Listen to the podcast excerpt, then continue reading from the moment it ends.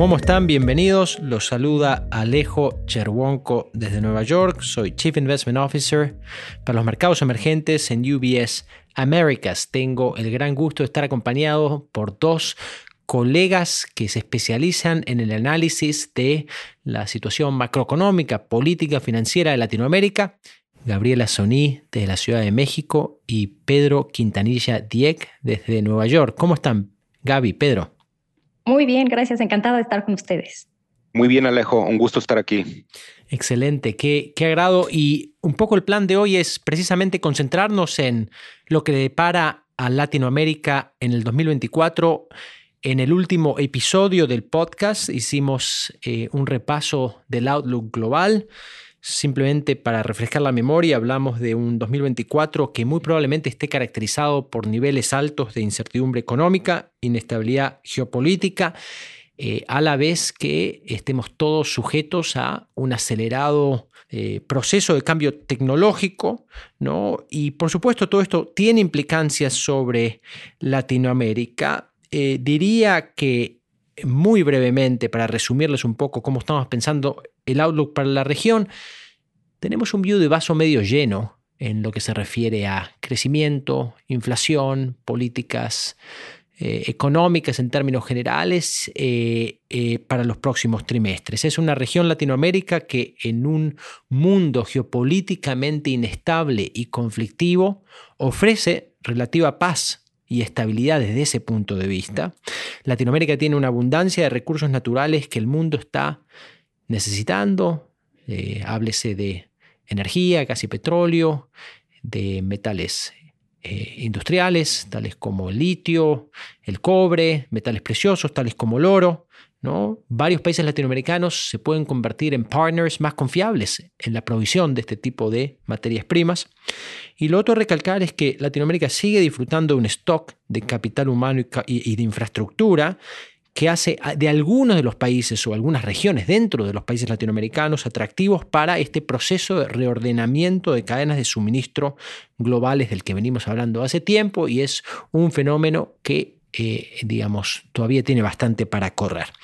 Por supuesto, estamos batallando en la región con desafíos propios, todos sabemos el ruido político, de la baja calidad de las instituciones en Latinoamérica, del poco apetito que hay en términos generales eh, por implementar reformas estructurales en las economías latinoamericanas, pero diría, poniendo todo en la balanza, lo más probable es que veamos una Latinoamérica, una Latinoamérica, una región que crece en los próximos cinco años un poco más aceleradamente que en los cinco años pre-pandemia.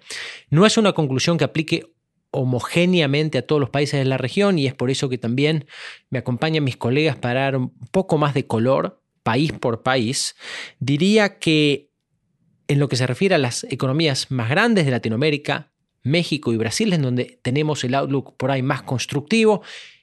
Y Gaby, por eso te pregunto específicamente, empezando por México, ¿cómo se ve el 2024? ¿Cuáles son algunas de las idiosincrasias positivas y negativas que esperamos impacten el outlook del país? Claro que sí, Alejo. Pues la economía en México ha sorprendido al alza desde fines del año pasado y esperamos que este impulso se mantenga durante el 2024 a pesar de la desaceleración que anticipamos en Estados Unidos. lo interesante es que hace un par de años la demanda externa era el principal motor de la actividad económica y ahora vemos que la expansión está más equilibrada entre fuentes externas e internas.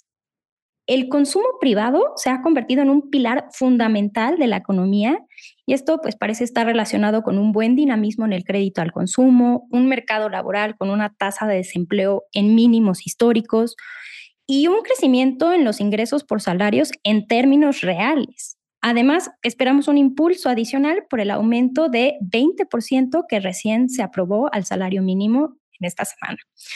Por otra parte, ha habido un aumento significativo de la inversión, particularmente en la construcción no residencial.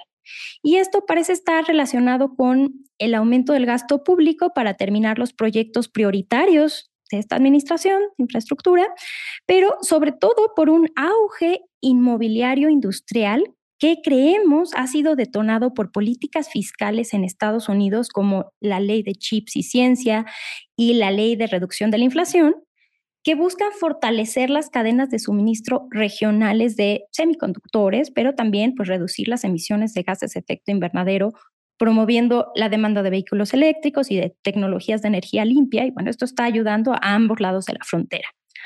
En este contexto, prevemos que el crecimiento de México el próximo año se moderará a un 2.2% debido a esta desaceleración en Estados Unidos, pero creemos que la economía mexicana será resiliente debido a esta fortaleza que está mostrando la demanda interna y al incremento que habrá en el gasto público.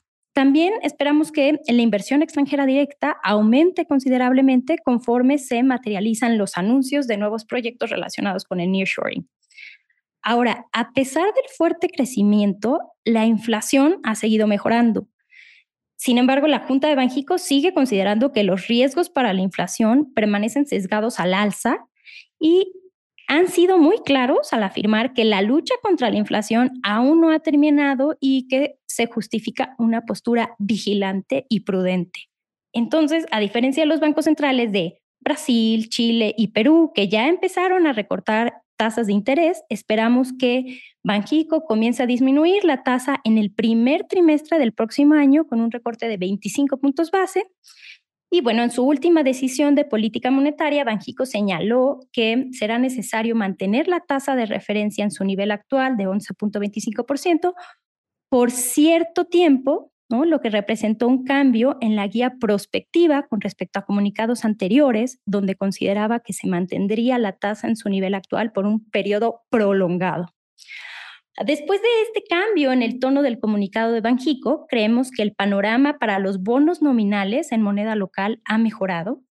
Consideramos que la probabilidad de que veamos recortes en el primer trimestre del próximo año ha aumentado y que no sería una sorpresa que Banjico se adelantara y empezara a recortar tasas antes que la Reserva Federal, dado que Banjico inició la subida de tasas nueve meses antes que la Reserva Federal, ¿no? Por lo tanto, seguimos siendo optimistas con los bonos nominales en moneda local.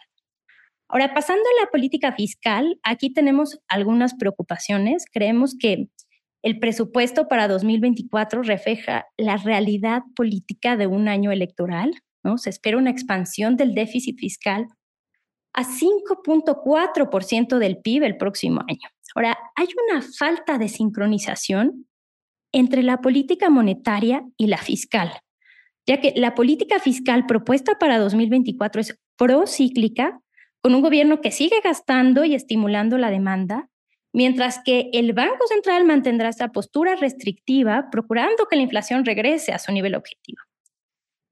Según Secretaría de Hacienda, afirman que este aumento en el déficit fiscal es algo, de una sola vez, es decir, que es únicamente para el 2024 y que en 2025 se prevé una consolidación fiscal con una importante disminución en este déficit. Ahora, si esto resultara así, bueno, entonces el aumento del déficit el próximo año no sería motivo de gran preocupación.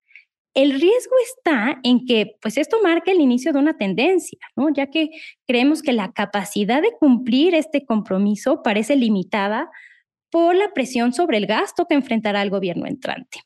Ahora, gran parte del aumento del gasto corriente en el próximo año se debe a las pensiones y a los programas sociales, que pues, son gastos de naturaleza recurrentes y que serán difíciles de ajustar a la baja.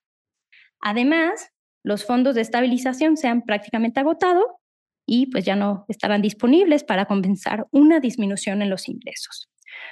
Por lo tanto, creemos que la próxima administración enfrentará desafíos fiscales, incluida la necesidad de implementar una reforma fiscal y de diseñar una solución de largo plazo para el lastre fiscal que representa Pemex. A pesar de esto, creemos que es poco probable que veamos una baja en la calificación crediticia de México en el corto plazo, gracias a que los niveles de deuda relativamente bajos ofrecen todavía un colchón importante.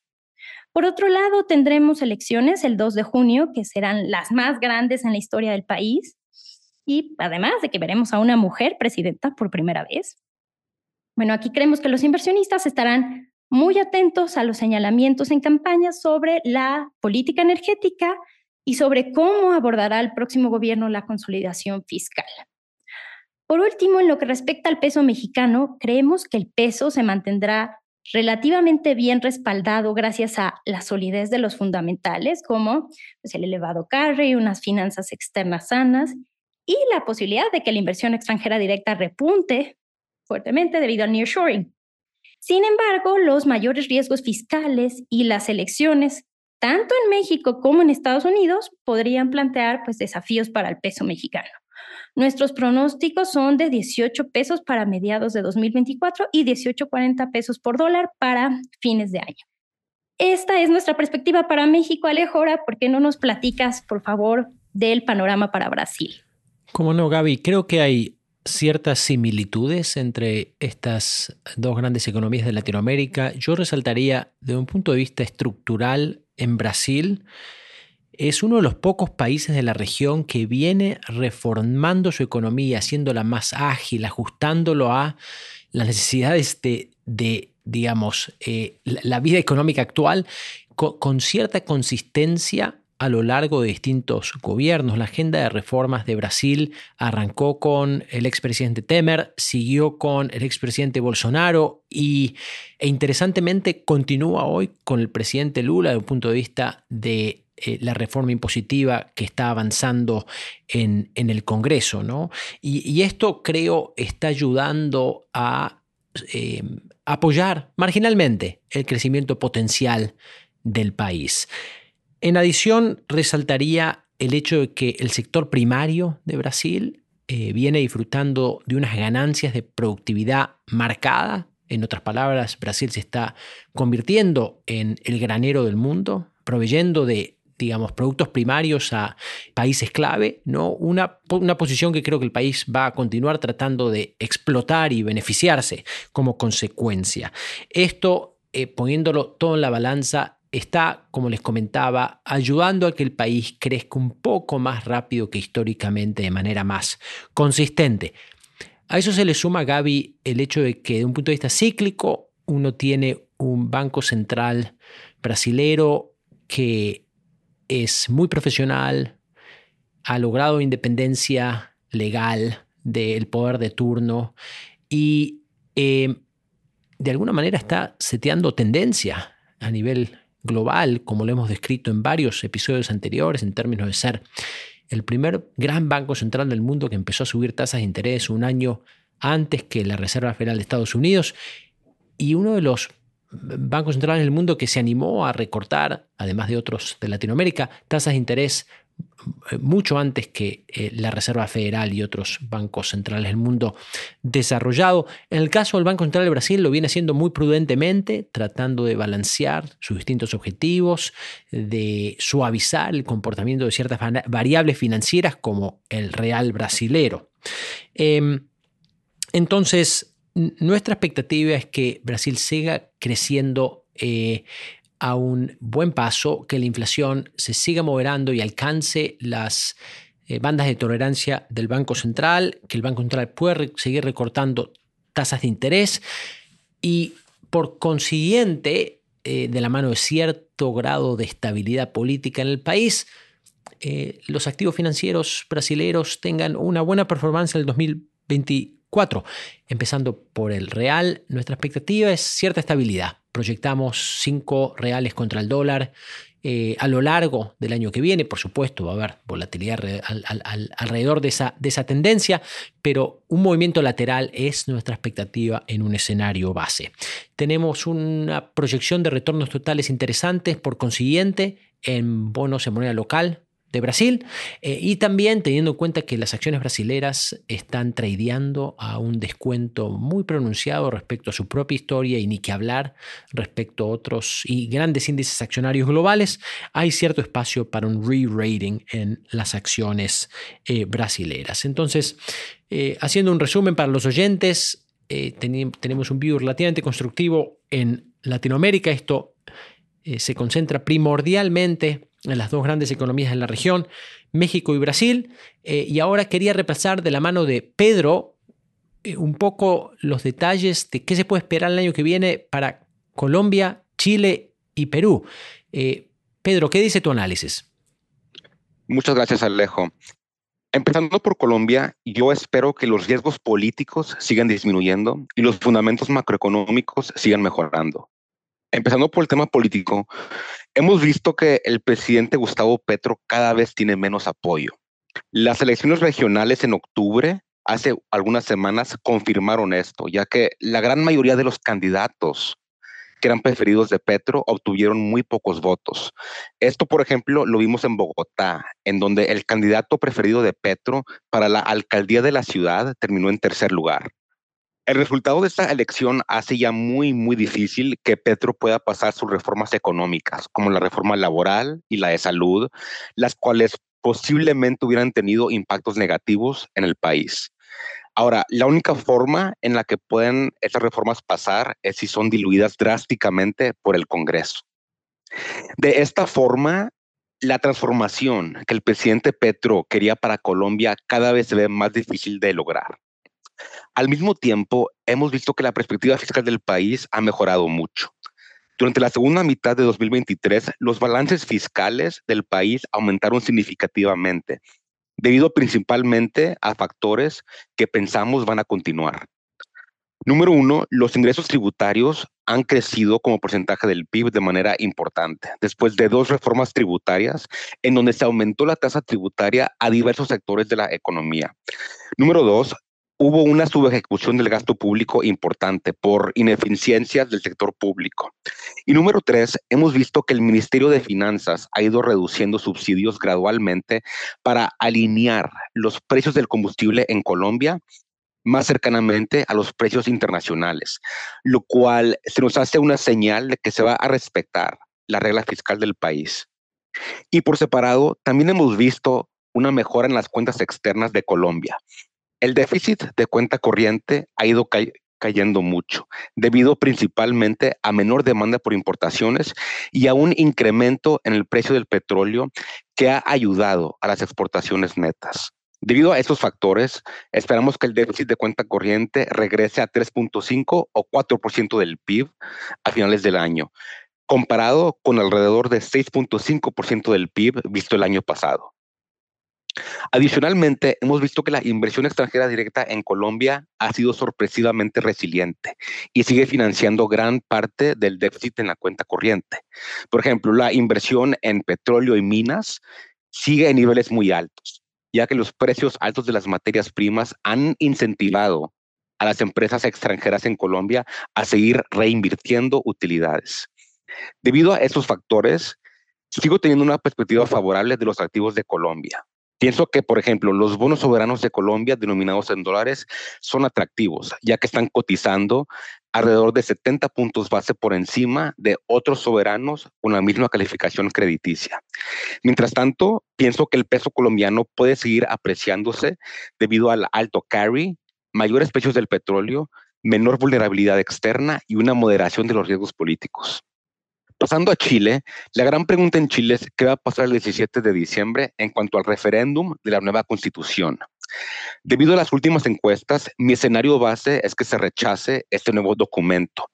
Y después de esto, probablemente se dará por terminado este proceso constitucional que ha sido un lastre en el país en los últimos años. No hay apetito en ningún partido político para empezar un nuevo proceso constituyente nuevo. Mientras tanto, el apetito para pasar leyes o reformas nuevas sigue siendo muy baja, debido a que hay muy poca colaboración entre el presidente Boric y el Congreso. En este contexto, pensamos que los riesgos de inestabilidad política y social en el país seguirán relativamente elevados. En términos macroeconómicos, la economía chilena sigue en, este, se ha rebalanceado este año después del crecimiento excesivo que vimos después de la pandemia. Para el siguiente año esperamos que la inflación siga disminuyendo, lo cual permitirá que el Banco Central siga reduciendo tasas. Sin embargo, posiblemente Chile vaya a crecer muy por debajo de su potencial el siguiente año, debido a dos factores principales. Número uno, un crecimiento mucho más moderado de China comparado con años anteriores. Y número dos, por el lado doméstico, el sentimiento del consumidor y el sector privado sigue siendo muy, muy bajo. En términos de los activos, los bonos denominados en dólares están en línea con países de una calificación dice similar, mientras que esperaría que el peso chileno se mantenga en niveles débiles debido a los recortes de tasas del Banco Central. Y por ende, es, una, es una perspectiva más neutral en cuanto a los activos de Chile. Muy brevemente con Perú, eh, para el siguiente año espero una recuperación muy gradual y moderada de los niveles bajos vistos en este año. Eh, en Perú seguiremos viendo incertidumbre política y efectos negativos del clima adverso. Y al igual que Chile, un crecimiento más moderado en China impactará de manera negativa al país. Sin embargo, lo bueno es que los balances macroeconómicos y externos en Perú siguen siendo extremadamente sólidos. La deuda pública sigue muy baja y estable, entre el 5% del PIB, y las reservas internacionales son de las más altas en el mundo de mercados emergentes, en casi 30% del PIB. En ese sentido, eh, yo pienso que los fundamentos tan sólidos seguirán siendo una ancla para los activos de Perú en un entorno de incertidumbre política y crecimiento bajo. Y finalmente, quedándonos en los países andinos, Alejo, ¿qué me cuentas de Argentina y Venezuela? Excelente, Pedro, muchas gracias. Bueno, empezando por Argentina, claramente hubo un cambio de régimen político que dio lugar a eh, cierto grado de optimismo en términos de sentimiento inversor en las últimas semanas. Lo que sorprendió positivamente fue la magnitud de la victoria de Milei, ¿no? que por supuesto esto extiende la luna de miel inicial de su gobierno también. Creo que sorprendió positivamente el pragmatismo con el que viene formando equipos, armando alianzas con partidos eh, con pensamientos similares, eh, un poco para combatir la dura realidad de lo que le depara el gobierno de Milei, que es minorías bastante marcadas en ambas cámaras del Congreso. ¿no?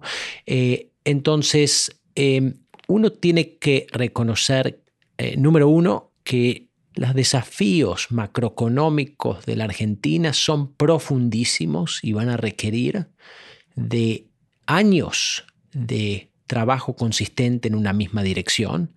Y número dos, que mi ley hoy por hoy parece tener buenas intenciones, parece tener un buen diagnóstico del problema que Básicamente el gobierno argentino eh, gasta muy por encima de lo que le entra y hace imposible hacer negocios en el país. El diagnóstico es el correcto. La gran pregunta es la implementación, teniendo en cuenta estas minorías marcadas en ambas cámaras del Congreso.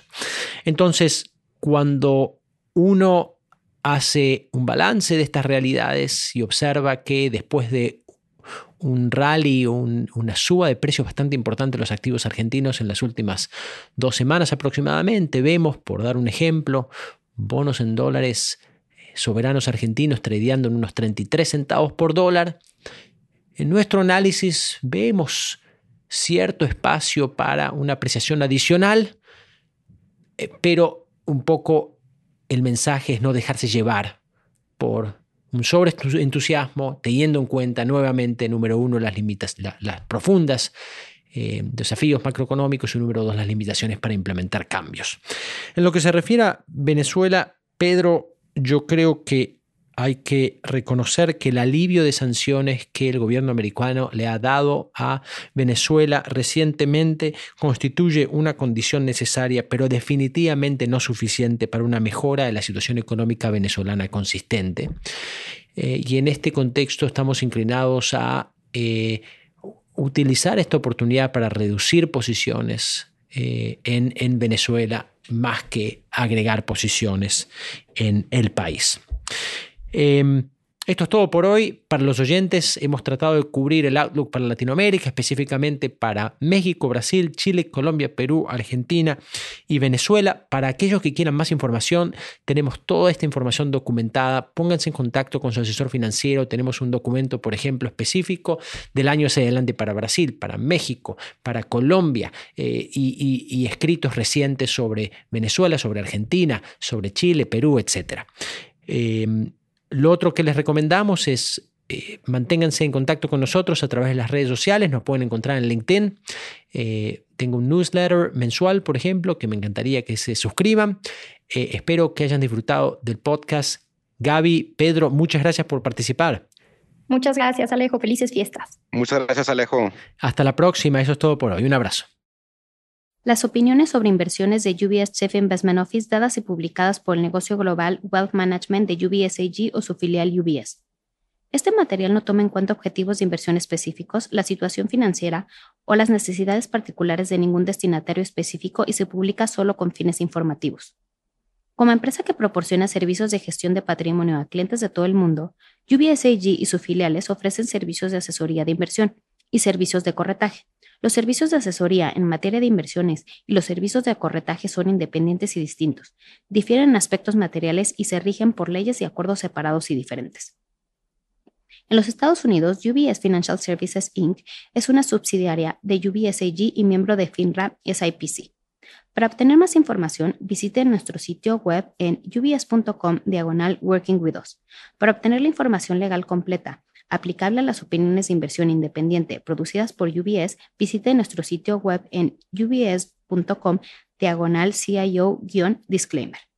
Nada del contenido de este podcast está destinado a ser ni debe ser considerado como una solicitud o promoción. No todos nuestros servicios o productos están disponibles para los clientes en todas las jurisdicciones.